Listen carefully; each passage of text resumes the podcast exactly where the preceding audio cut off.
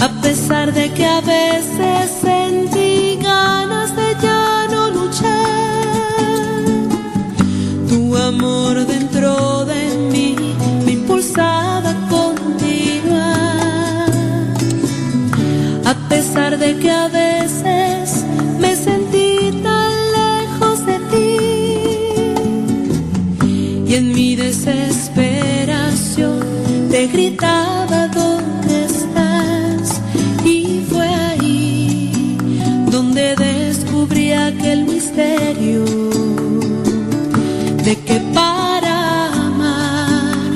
se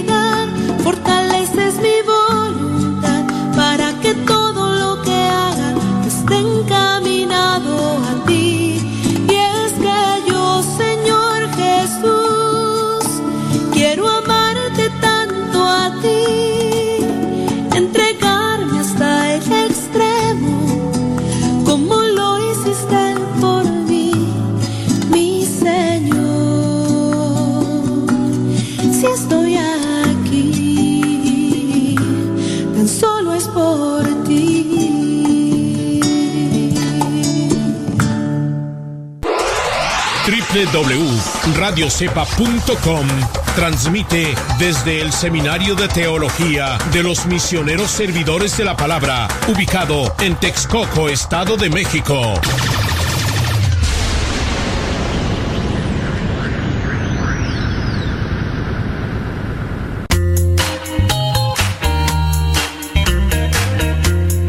Recuerda que nuestros programas quedan grabados en el canal de YouTube. El canal se llama Modesto Radio. Ahora, que si tú trabajas en una estación de radio y quieres pasar estos programas, ponte en contacto con nosotros. Te los podemos mandar ya editados para que en medio de cada bloque pongas los mensajes que tú creas convenientes. Si trabajas en una estación de radio, ponte en contacto con nosotros y te mandamos los programas que nosotros realizamos. Y si tú quieres escuchar programas pasados, entra al canal Modesto Radio. Modesto Radio en YouTube y ahí podrás escuchar los programas pasados.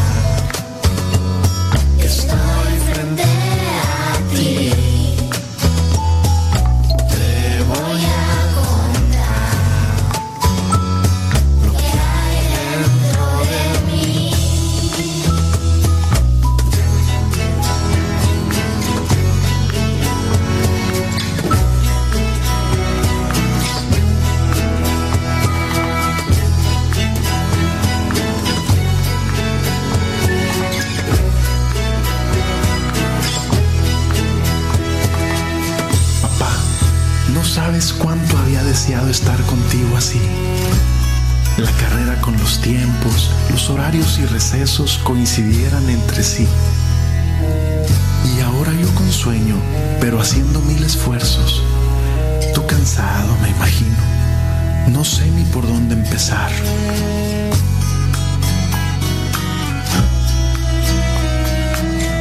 Quisiera saber cómo fue que me pusiste este nombre que ahora llevo. ¿Cómo imaginaste cuando yo aún estaba en el seno?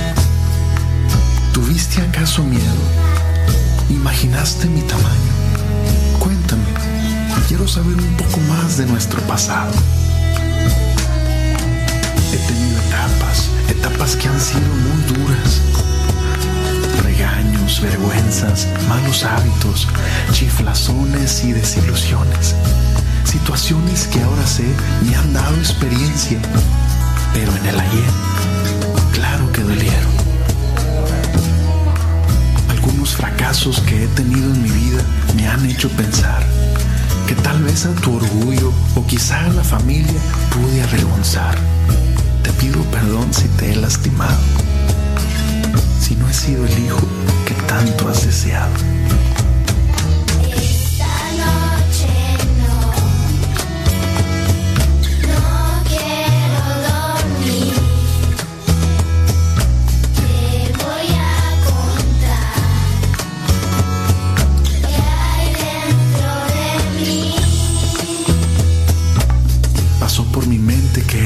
Que no me querías y estábamos en disgusto. He llorado algunas veces y no sé si te conté, pero de muchas de ellas hasta te culpé.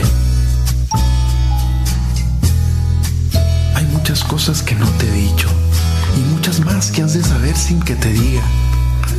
Algunas me dan pena y en otras temor, pero el caso es que ahora platicamos tú y yo. He tenido momentos felices, he disfrutado los años, he reído y gozado, grandes cosas por las que estoy muy agradecido contigo, ¿sabes? Quisiera sentir de tu parte un beso y abrazo de amigo. Cuando tenga miedo buscaré tu presencia, mi padre, mi héroe, quiero que me defiendas. Sé que donde estés, de mí te has de acordar. Y no importa lo que pase, siempre serás mi papá.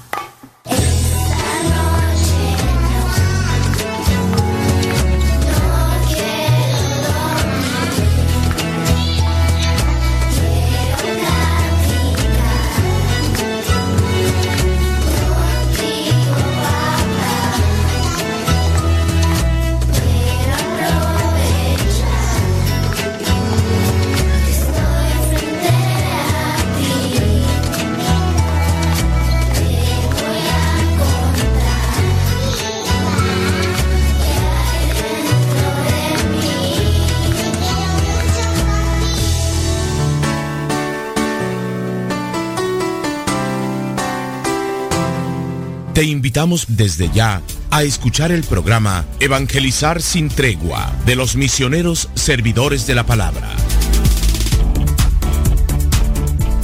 Chamacos y chamacas, vamos a ponerle rayas al tigre y que nadie, absolutamente nadie nos detenga. Claro que por supuesto que desde luego que sí, tenemos una nueva oportunidad de estar ante este micrófono para poder transmitir un mensaje, esperando que este mensaje sea iluminador, sea esperanzador y sobre todo ayude a salir de algunas ideas, confusiones y distorsiones que a veces se pueden tener por no tener mucho conocimiento. Lo que ayuda, sabes, en muchos de los casos no es a veces una respuesta como tal, sino tener el corazón abierto y lo que vendría a ser el alma esperando el alma abierta a las cosas que Dios te quiere manifestar. Y de ahí lo que es la oración. Así que si tú tienes problemas, tienes dificultades, recuerda que la oración ilumina el alma y hace que podamos mirar y contemplar las situaciones más difíciles de mejor manera para poder aplicar una solución. Así que hoy vamos a tener preguntas y respuestas, así que tú puedes mandarnos tu pregunta y nosotros vamos a tratar de darte una respuesta. Pero la respuesta de Dios viene cuando nosotros nos dirigimos hacia Él. Comenzamos en el nombre del Padre y del Hijo y del Espíritu Santo. Amén. Te agradecemos, Señor, por todo lo que nos concedes, esta oportunidad que me das para estar nuevamente ante este micrófono. Te pido que me concedas fuerza, ganas, deseos de realizar las cosas con amor. Te pido también por cada una de las personas que están ahí conectadas. Aquellas personas que tienen dificultades, que tienen problemas en su vida, que tienen miedos, que tienen soledad, para que tú, Señor, les concedas todas aquellas cosas que necesitan ellos para caminar con paso firme rumbo a la felicidad que tú quieres que nosotros podamos saborear día con día. Te damos gracias por mostrarnos este camino de esperanza, un camino que siempre se hace más claro en la medida en que nosotros nos agarramos de tu mano. Sabemos que cuando estamos contigo caminamos más firmes. Te pido que nos hagas capaces de analizar y entender bien las cosas de la vida, cada una de las situaciones que vivimos, para no actuar desesperadamente, sino para saber realmente qué es lo mejor para cada uno de nosotros. También te pido que nos concedas valentía para no asustarnos ante el tamaño de los problemas, sino más bien para enfrentarlos sabiendo que con tu ayuda todo lo podemos vencer. Quiero yo obedecer a tu palabra, cumplir con tu voluntad, no importando que me encuentre cansado, como ahora, y a lo mejor con ocasiones con preocupaciones. Tus bendiciones son grandes y alcanzan incluso para gente que no conozco. Te ofrezco mi trabajo, mi cansancio. Bendice a cada persona con la que me encuentro día con día, con aquellas personas que están escuchando. Bendice sus vidas. Y a mí no me olvides, ni a mi familia tampoco. Espíritu Santo, fuente de luz, ilumina nuestras mentes. Espíritu Santo, fuente de luz, ilumina nuestro ser. Virgen Santísima, intercede por nosotros. Espíritu Santo, fuente de luz, ilumínanos. Nombre del Padre, Hijo, Espíritu Santo. Amén. Bueno, pues ya lo había dicho, pero más seguro, más marrao, más rematado. Ándele pues. Preguntas y respuestas, criaturas del Señor. Comiencen a mandar esas dudas que ustedes tienen. Bueno, yo espero que tengan. Y si no tienen, no se preocupen. Yo como quiera aquí voy a seguir con el programa. Pero sí, mm, me interesaría a mí que, que- que manden sus preguntas concretas. Una recomendación que les estoy dando desde, pues, hace mucho tiempo es, cuando ustedes se dediquen a leer noticias católicas o cosas así, traten de buscarla en páginas fiables. Páginas fiables. Porque ciertamente hay muchas noticias que están relacionadas con las cuestiones ca- católicas, con la, relacionadas con la, con, con la iglesia católica. A ver, están muy relacionadas con la iglesia católica.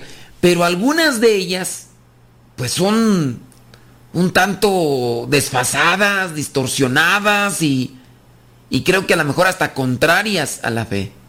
Analicen muy bien lo que están leyendo, de lo que se están nutriendo, si es que se nutre.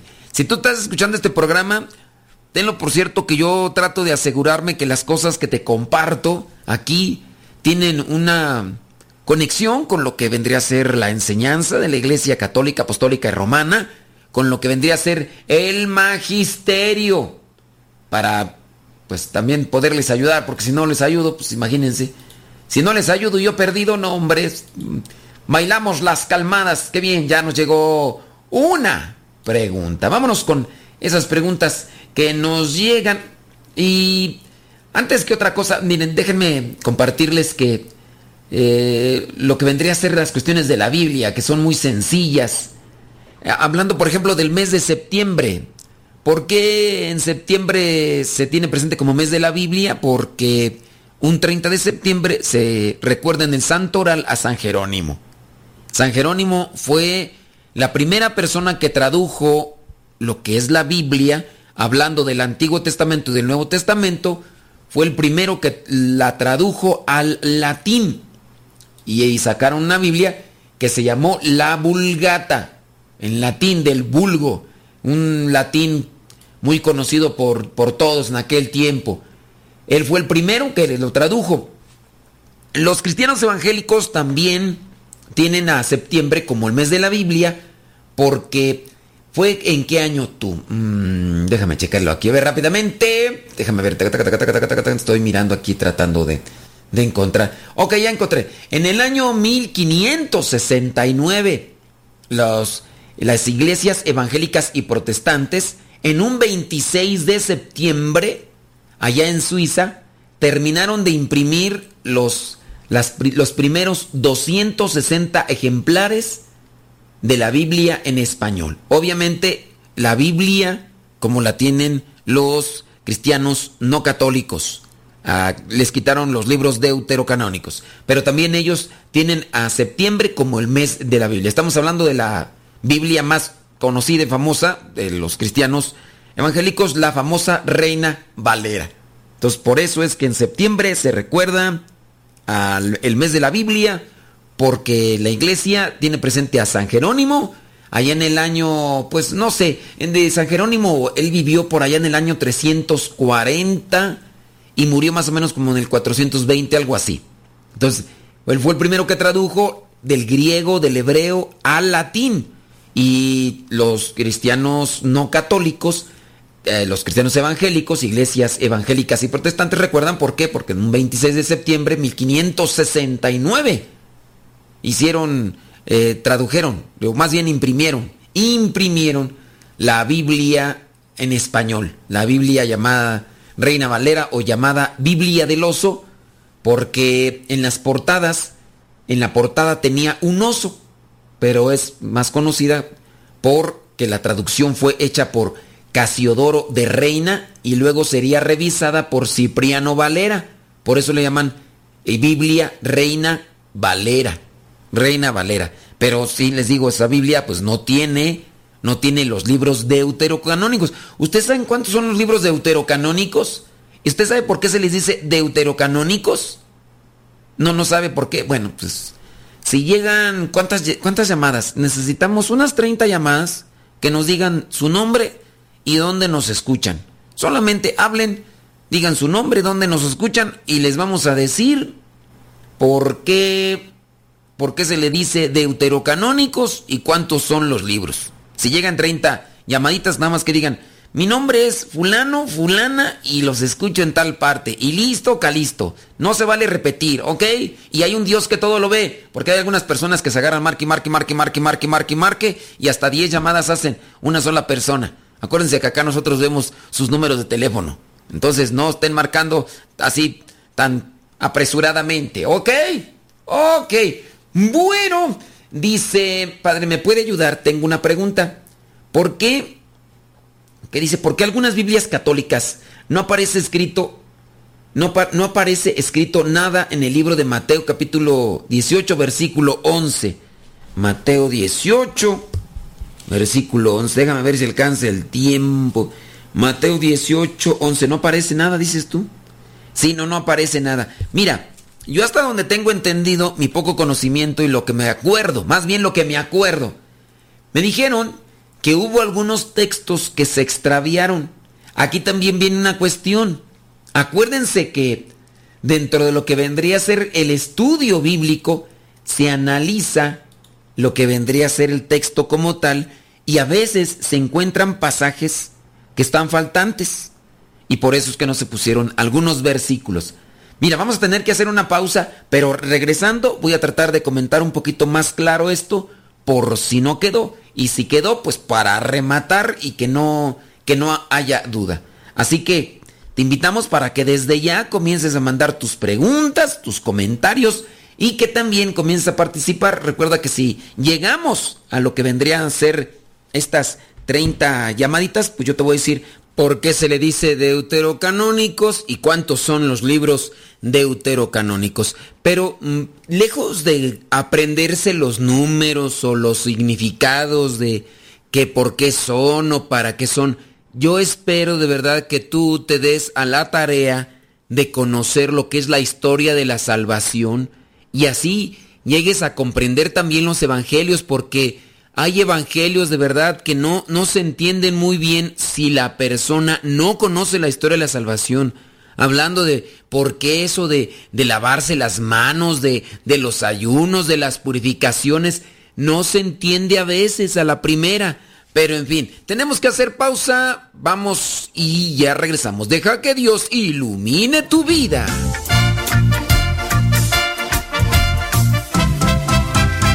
No se vayan. Ya regresamos con el programa Evangelizar sin tregua.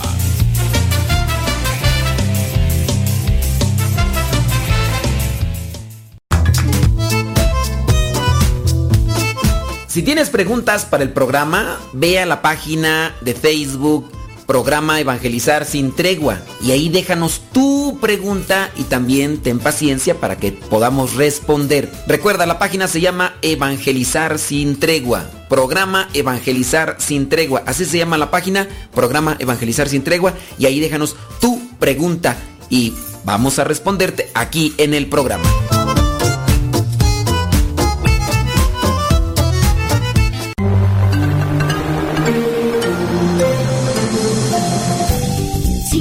Escuchando radiocepa.com, la estación de los misioneros servidores de la palabra.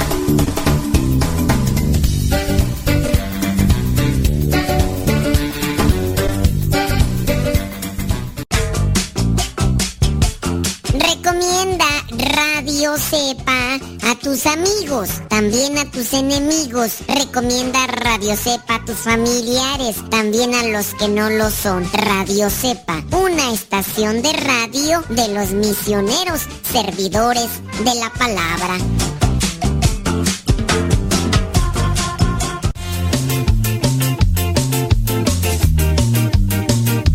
Ya regresamos a tu programa Evangelizar sin tregua.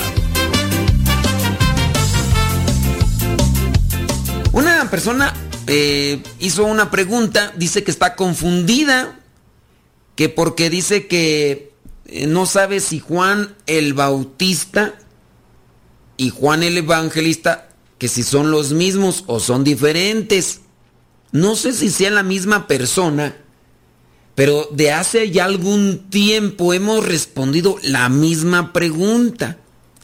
Y miren, nada más es cuestión de que cuando ustedes tengan la Sagrada Escritura, analicen muy bien. El problema está que si no lees la Sagrada Escritura ya desde allí, ¿eh?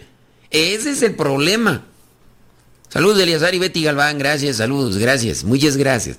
Entonces, hay que, hay que darle una leidita a la Sagrada Escritura, porque cri- cristianos sin leer la Biblia, no, pues nomás no.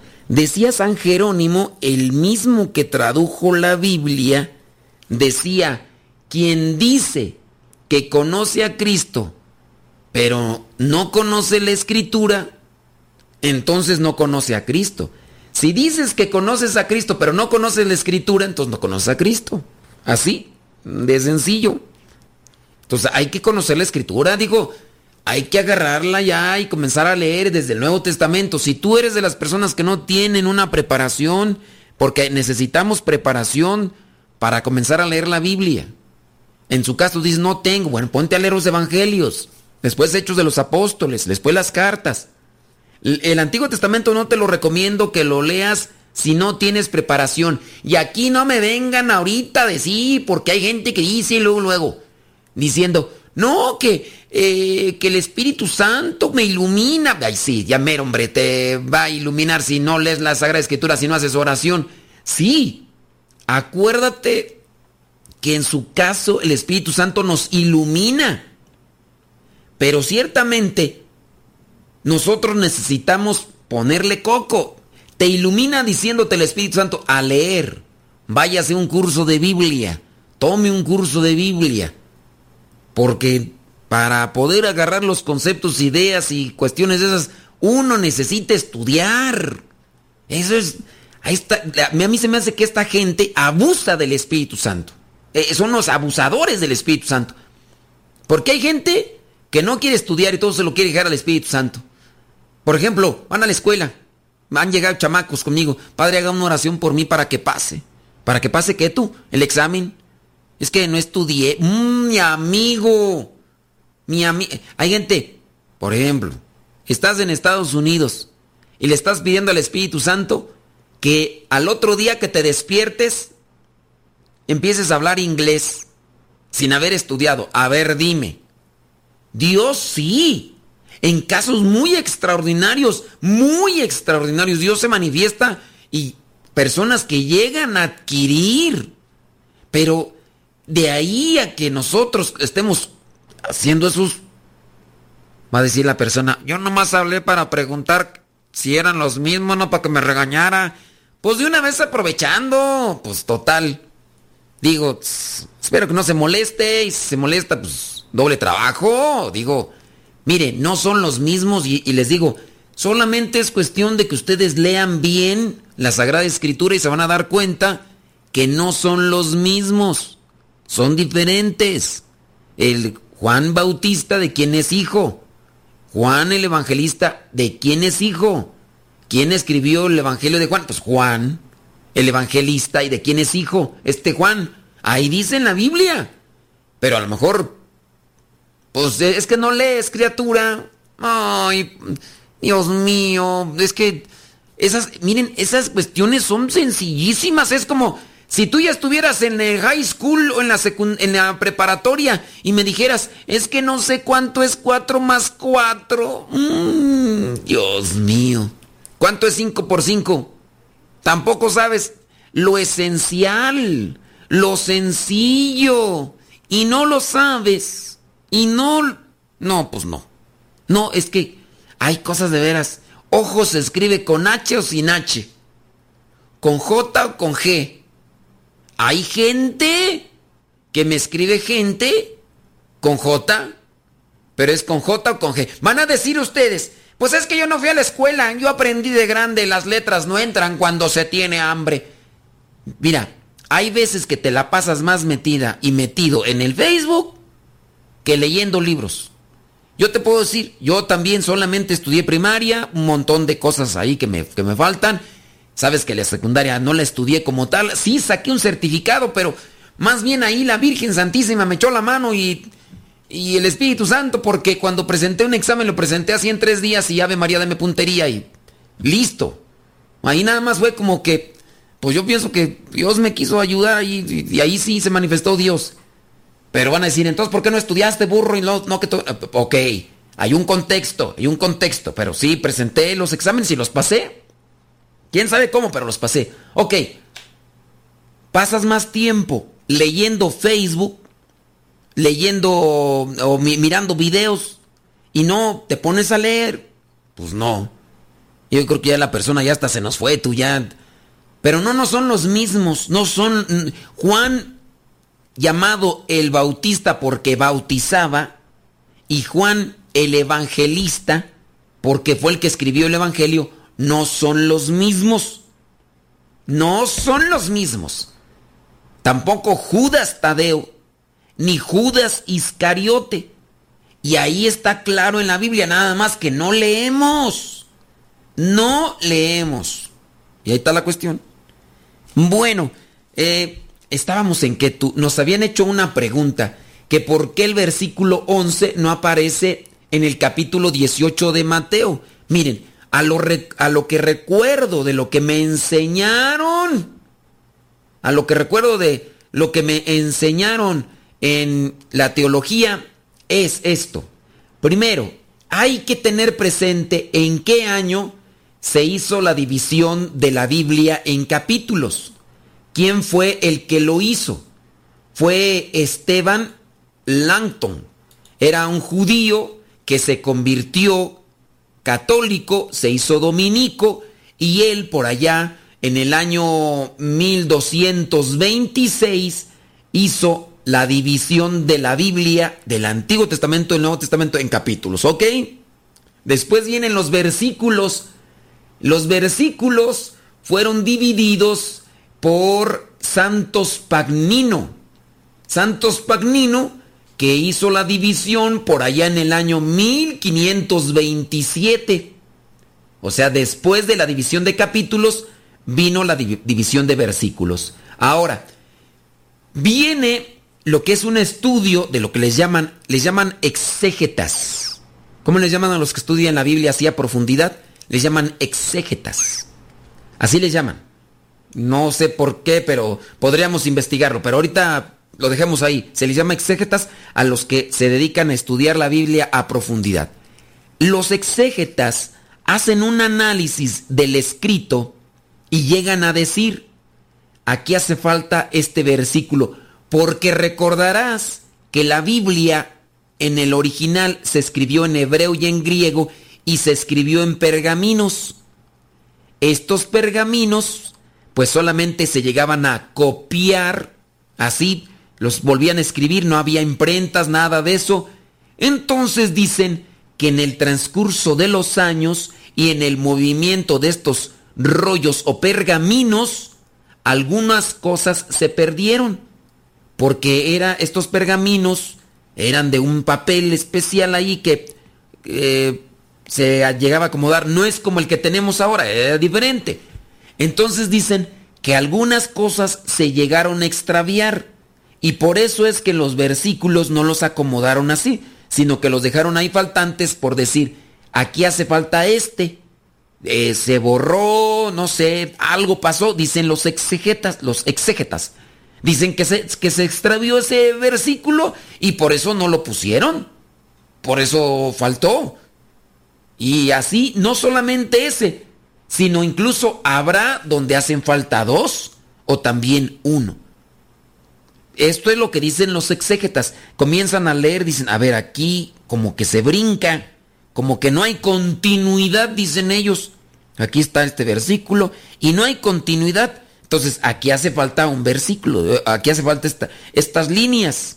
Ahora ya no me vais a preguntar cómo es que hicieron la división de, los versículos, cuál fue la pauta, el, cuál fue el criterio, por qué, la verdad no sé, no sé esto.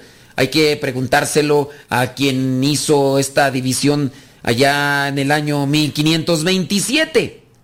Entonces, o 1527 o 1541. Que bueno, no sé, por allá, por allá en el año 1541, 1527. Y pues bueno, son, son católicos los que hicieron todos estos movimientos. Y pues bueno, al final de cuentas, la, la Biblia, el Nuevo Testamento, también el- lo que es el conjunto de libros inspirados, también lo hicieron los católicos. Y pues Ahí tenemos varias cosas, pero pues eh, de repente uno empieza a decir y se molestan la gente que no está de acuerdo porque pues dicen yo no estoy de acuerdo y yo pienso que no y yo pienso que... Pero pues mira, con el hecho de que se analice bien la historia y que diga, a ver, son personas que han estudiado mucho, no, no es, no es alguien así nada más eh, cocido al vapor, no, son personas que se han dedicado a estudiar y, y pues ya tenemos que ir a pausa. Pero ahorita regresando comentamos algo más, así que deja que Dios ilumine tu vida.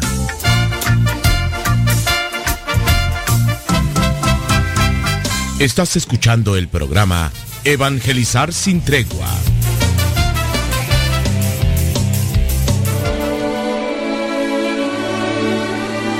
Es el momento de la oración de la noche. Ya es de noche, Señor, y te decimos, quédate con nosotros, Que la luz de tu gracia no conozca nunca el anochecer en nuestras vidas. que el trabajo de este día sea como una oblación sin defecto y que sea agradable a tus ojos. Que en todas nuestras palabras y acciones seamos hoy luz del mundo y sal de la tierra para cuantos nos traten. Ilumina, Señor, nuestra noche y concédenos un descanso tranquilo. Que mañana nos levantemos en tu nombre y podamos contemplar con salud y gozo el clarear del nuevo día. Por Cristo nuestro Señor. Amén. Es de noche, Señor. Quédate con nosotros.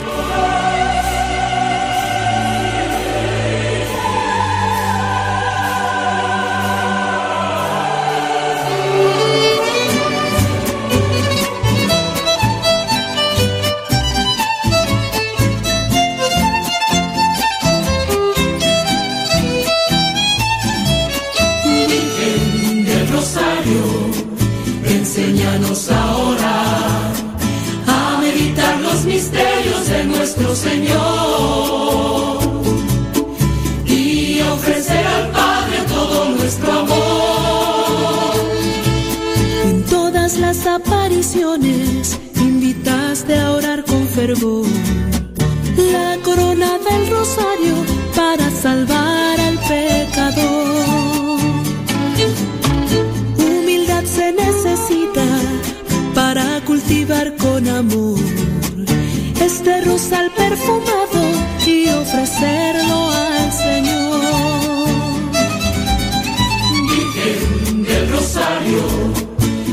Enséñanos ahora a meditar los misterios de nuestro Señor y ofrecer al Padre todo nuestro amor.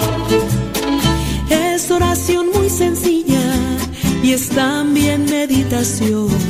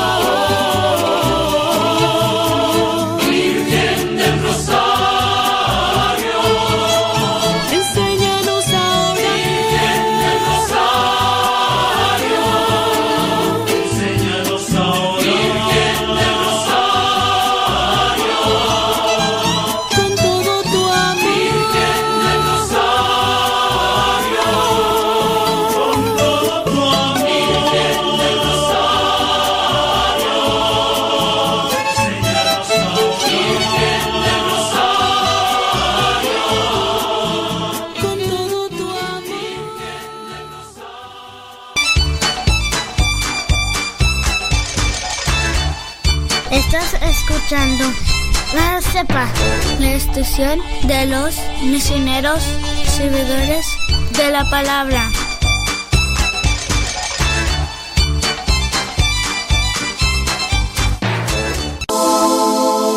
Estás escuchando Radio Cepa, la estación de los misioneros servidores de la palabra.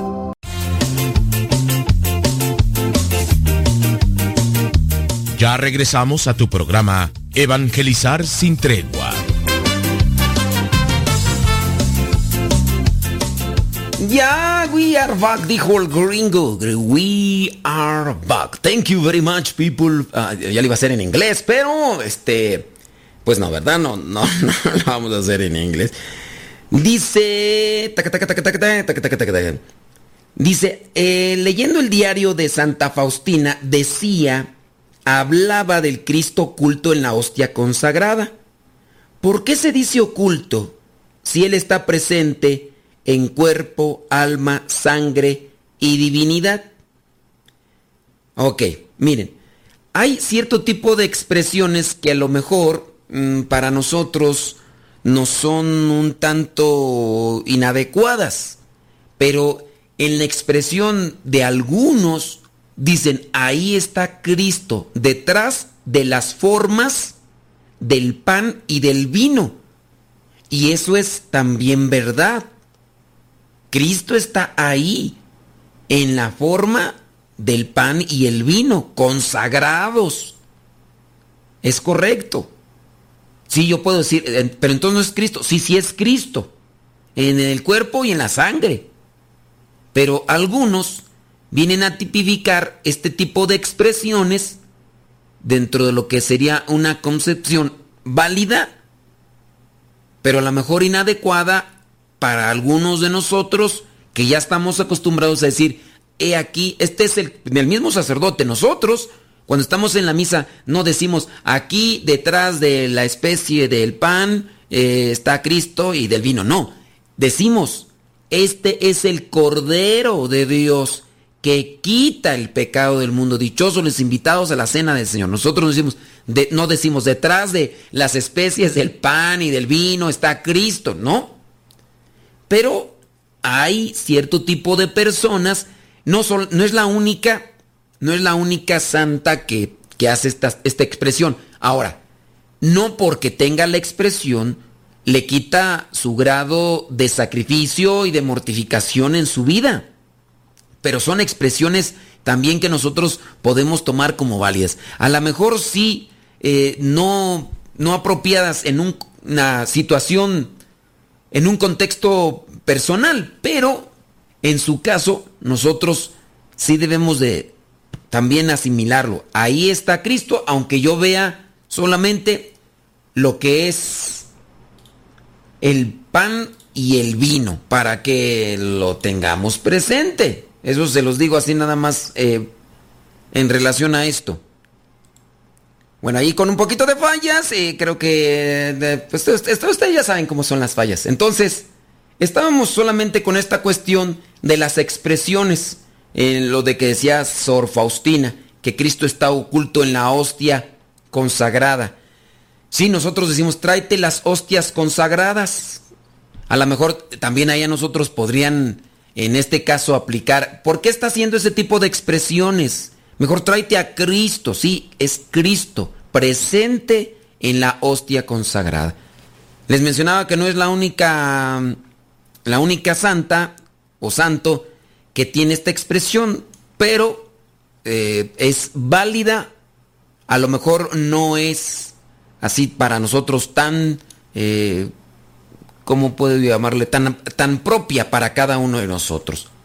Déjame ver la otra pregunta. Dice, sé que unos libros deuterocanónicos incluyen, ok, nos dice, no recuerdo cuál es más, pero no sé por qué se llaman así. Bueno, pues ahí ahorita a checar. Si llegan las 30 llamadas, decimos por qué se les dice deuterocanónicos y también cuántos son. ¿Por qué se les dice deuterocanónicos y cuántos son? Ok, ok. Vámonos con otra pregunta. Vamos a ver. Tan, tan, tan, tan, tan, tan. Ok, dice, me gustaría mantenerme anónimo. Me gustaría que por favor, cuando le quede tiempo, eh, que toque el tema sobre la manipulación de los hijos mayores sobre la mamá. Cuando ella tiene una relación de muchos años y ellos arman un complot contra ella. Cuando se iba a casar con su pareja.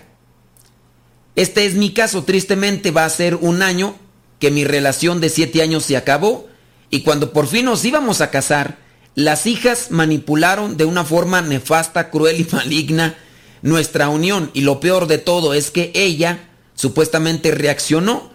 Me pidieron perdón por 10 meses y medio y hace dos semanas me dijo que ella no va a cambiar porque no quiere perder a sus hijas que tienen 28, 27 y 20 años de edad. Las dos hijas mayores hicieron toda esta maldad. Bueno, aquí es una cuestión más bien familiar, ¿no? Es una cuestión familiar. Y miren, pues no sé, ¿verdad? Este, aquí incluso las hijas podrían estar de metiches que no quieren que su mamá se case, pero en sí ellas no tienen la culpa.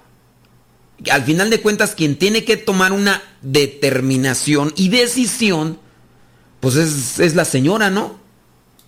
Si esta señora quedó viuda y ya se iba a casar contigo, después de una relación de siete años, eh, se iban a casar y de repente ahí las hijas meten la cuchara y, y ella le hace caso a sus hijas y al final ella te dice, ¿sabes qué? No quiero perder a mis hijas.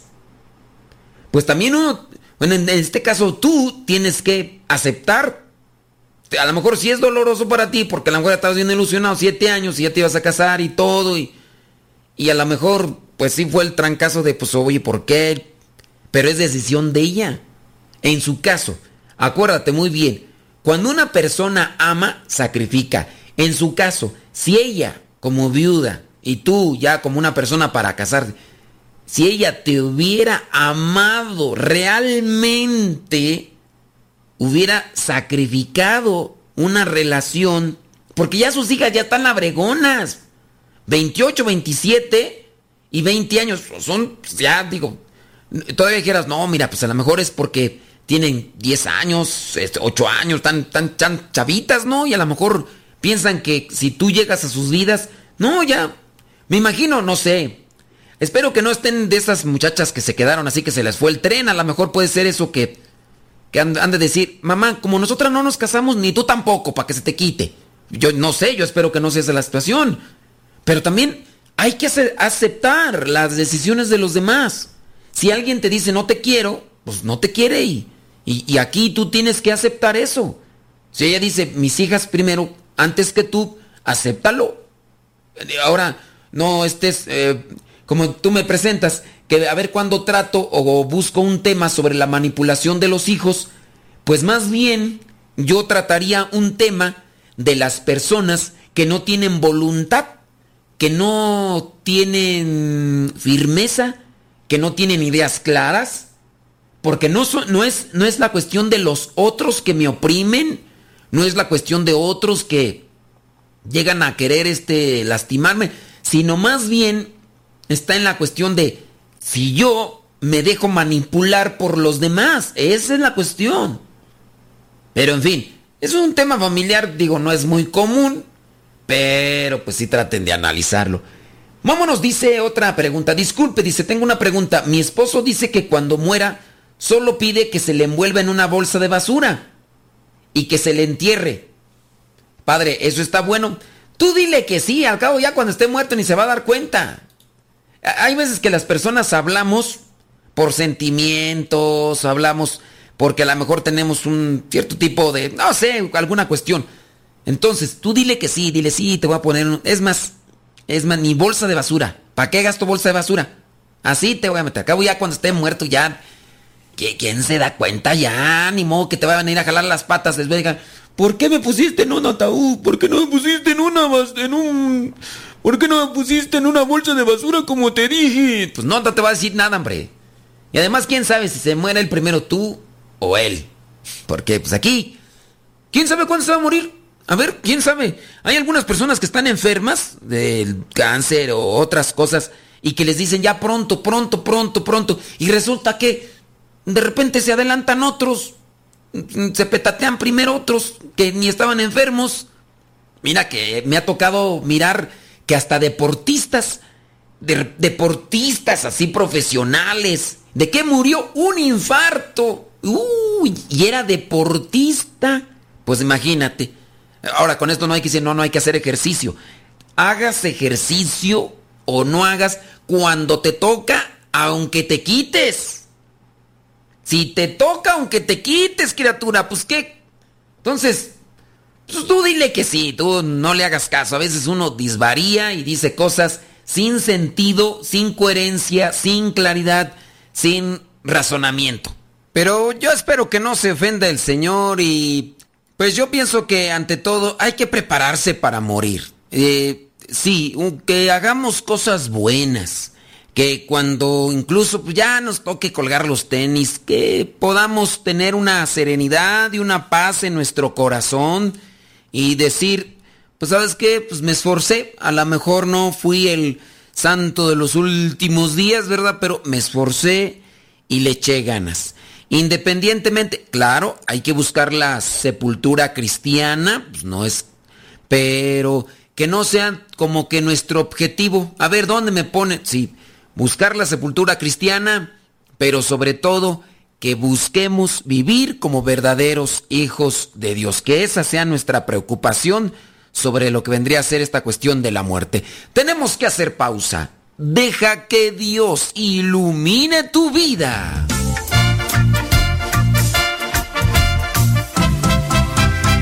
No se vayan. Ya regresamos con el programa Evangelizar sin tregua.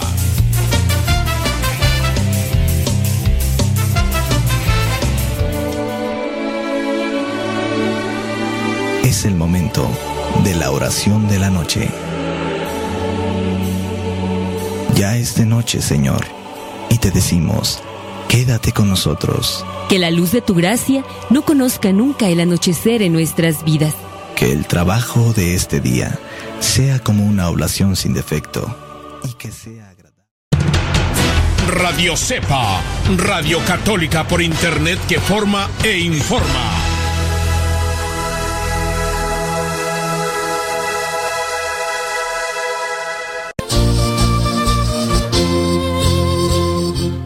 Yo quiero ser misionero laico, ahí con ustedes, los misioneros servidores de la palabra, pero ¿qué, qué es lo que necesita, qué piden o qué requisitos tengo que cumplir? Bueno, primeramente tienes que tener entre 17 y 30 años para poder ingresar a lo que es un retiro vocacional. Los retiros vocacionales se realizan cada seis meses. Si estás interesado y quieres más información, visita nuestra página www.radiocepa.com www radiocepa.com y ahí encontrarás lo que son más detalles para participar de este retiro vocacional y posteriormente participar en la formación para ser misionero laico por un año y medio. Recuerda que ser misionero laico no es un llamado para ser religioso, sino un llamado para servir.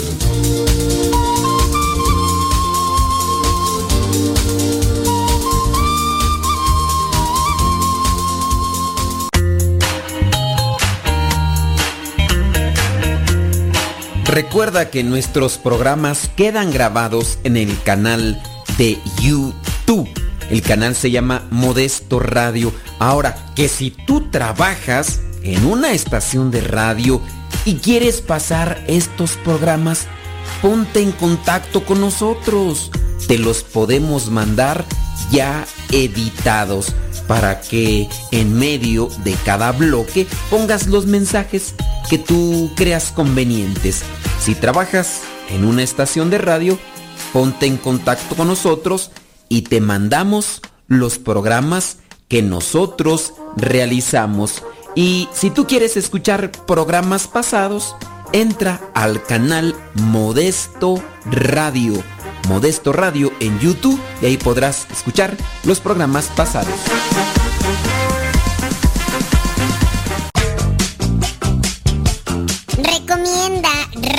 Radio Cepa a tus amigos, también a tus enemigos. Recomienda Radio Cepa a tus familiares, también a los que no lo son. Radio Cepa, una estación de radio de los misioneros, servidores de la palabra.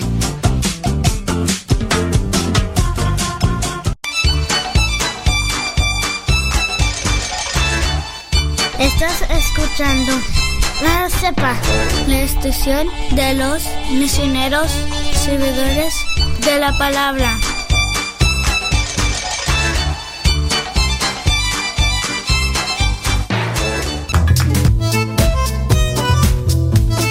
Si tienes preguntas para el programa, ve a la página de Facebook Programa Evangelizar sin Tregua y ahí déjanos tu pregunta y también ten paciencia para que podamos responder. Recuerda, la página se llama Evangelizar sin Tregua. Programa Evangelizar sin Tregua. Así se llama la página, Programa Evangelizar sin Tregua y ahí déjanos tu pregunta y vamos a responderte aquí en el programa.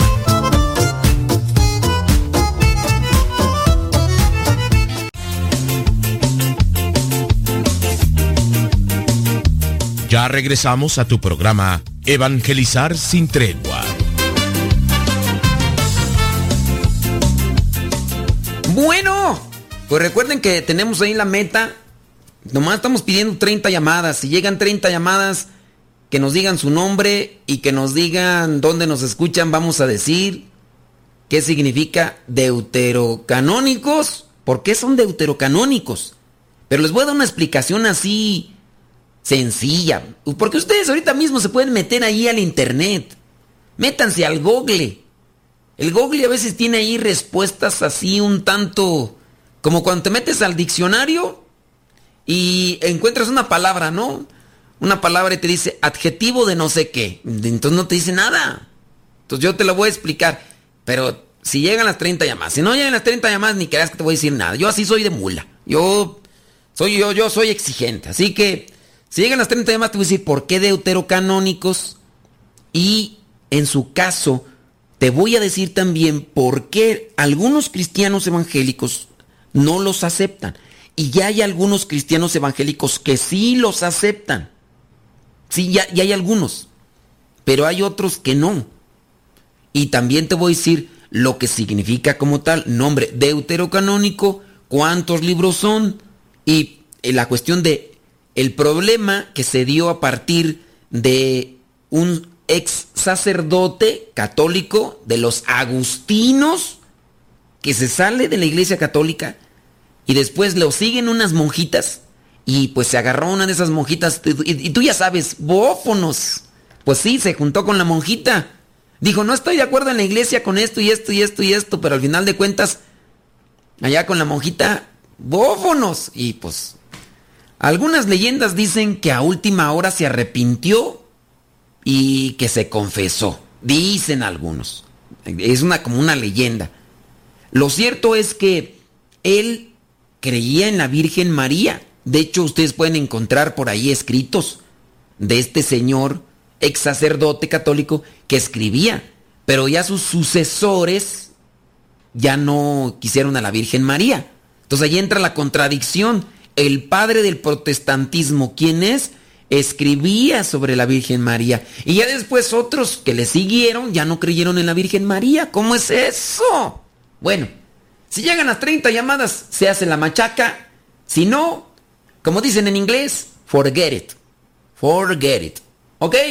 Dice esta pregunta. mm, tengo algunos libritos de oraciones y algunas oraciones que dicen que si rezas esa oración, Dios avisará antes de tu muerte. O que Dios te acordará, se acordará en tu muerte. Y así varias oraciones. Y que si no las rezas, Dios no se acordará de ti. O que en tu muerte sabrás lo que la oración se refería. Mi pregunta es, ¿cómo debo tomar este tipo de oraciones? Que Dios lo siga llenando de sabiduría y paciencia. Sobre todo, ¿eh? Porque pues, ya saben cómo soy yo. Medio colérico, impulsivo, arrebatado. Pero bueno. Miren, yo no sé qué oraciones sean, la verdad. No sé qué oraciones sean.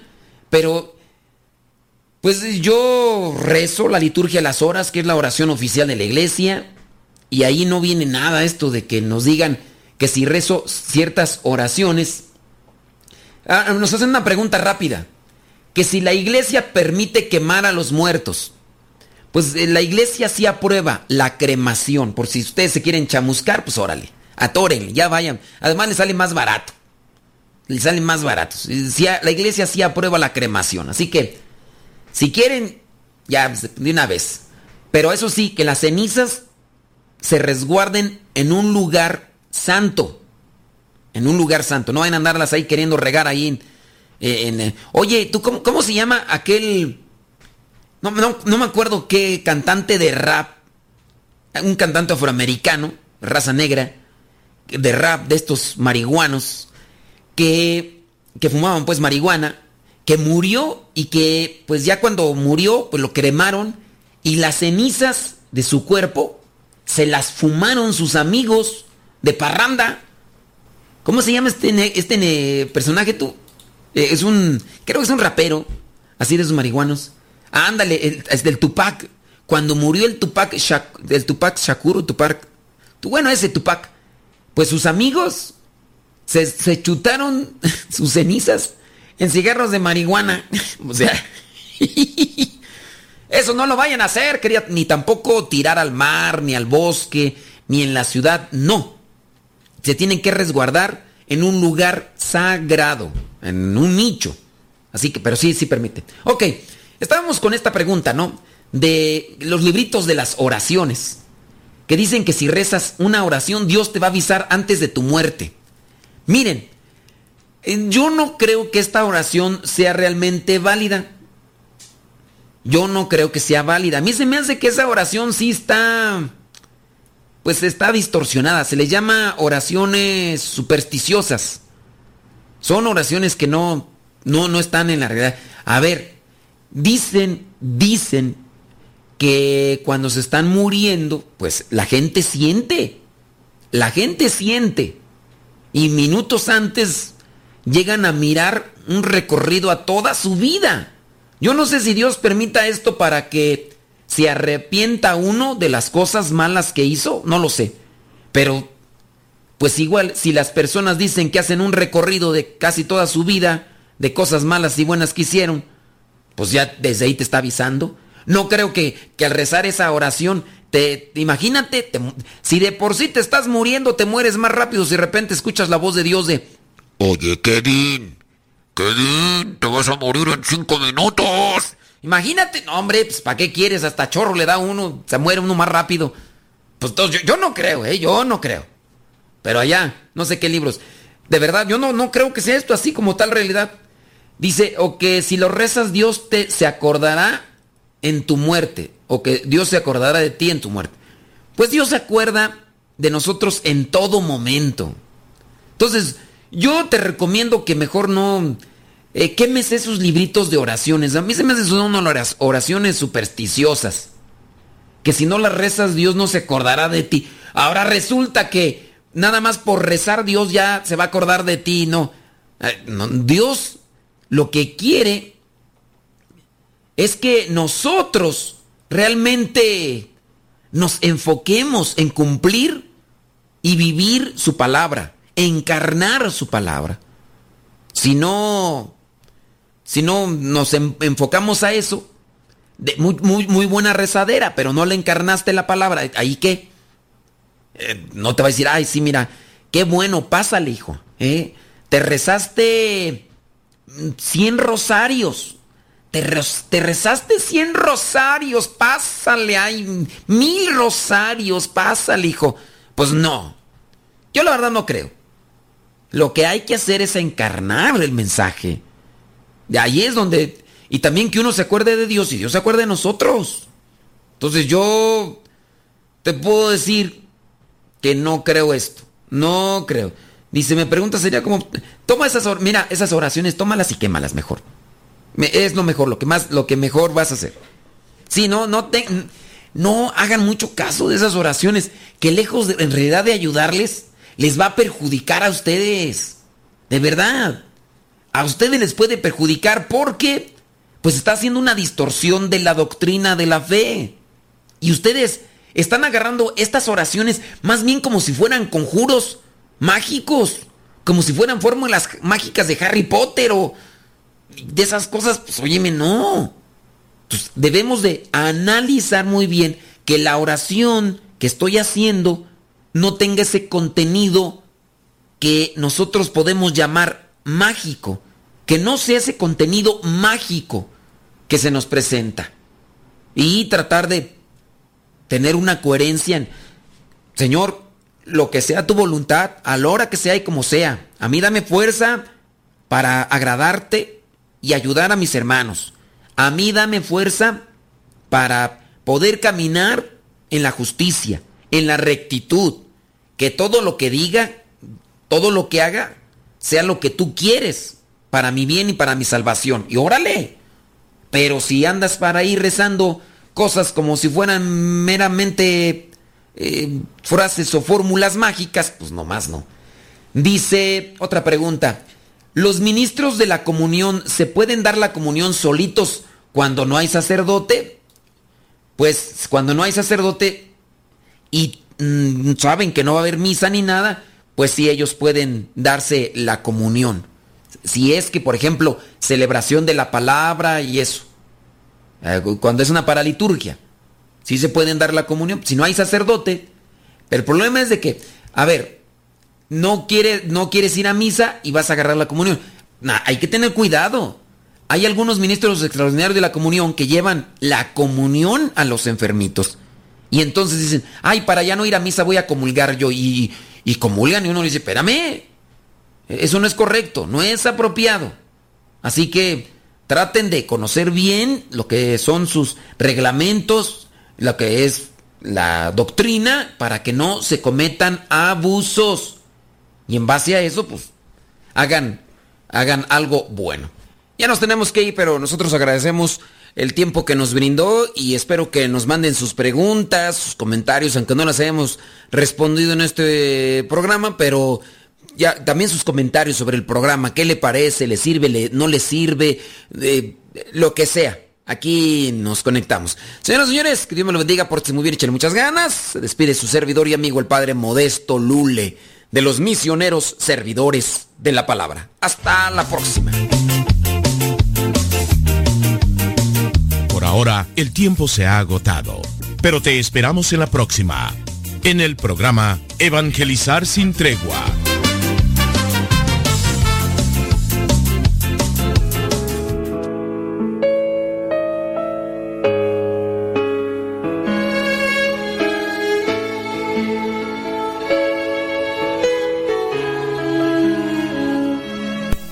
Pan de Eternidad incluye este canto que estás escuchando. Se llama Lléname. Son los misioneros servidores de la palabra.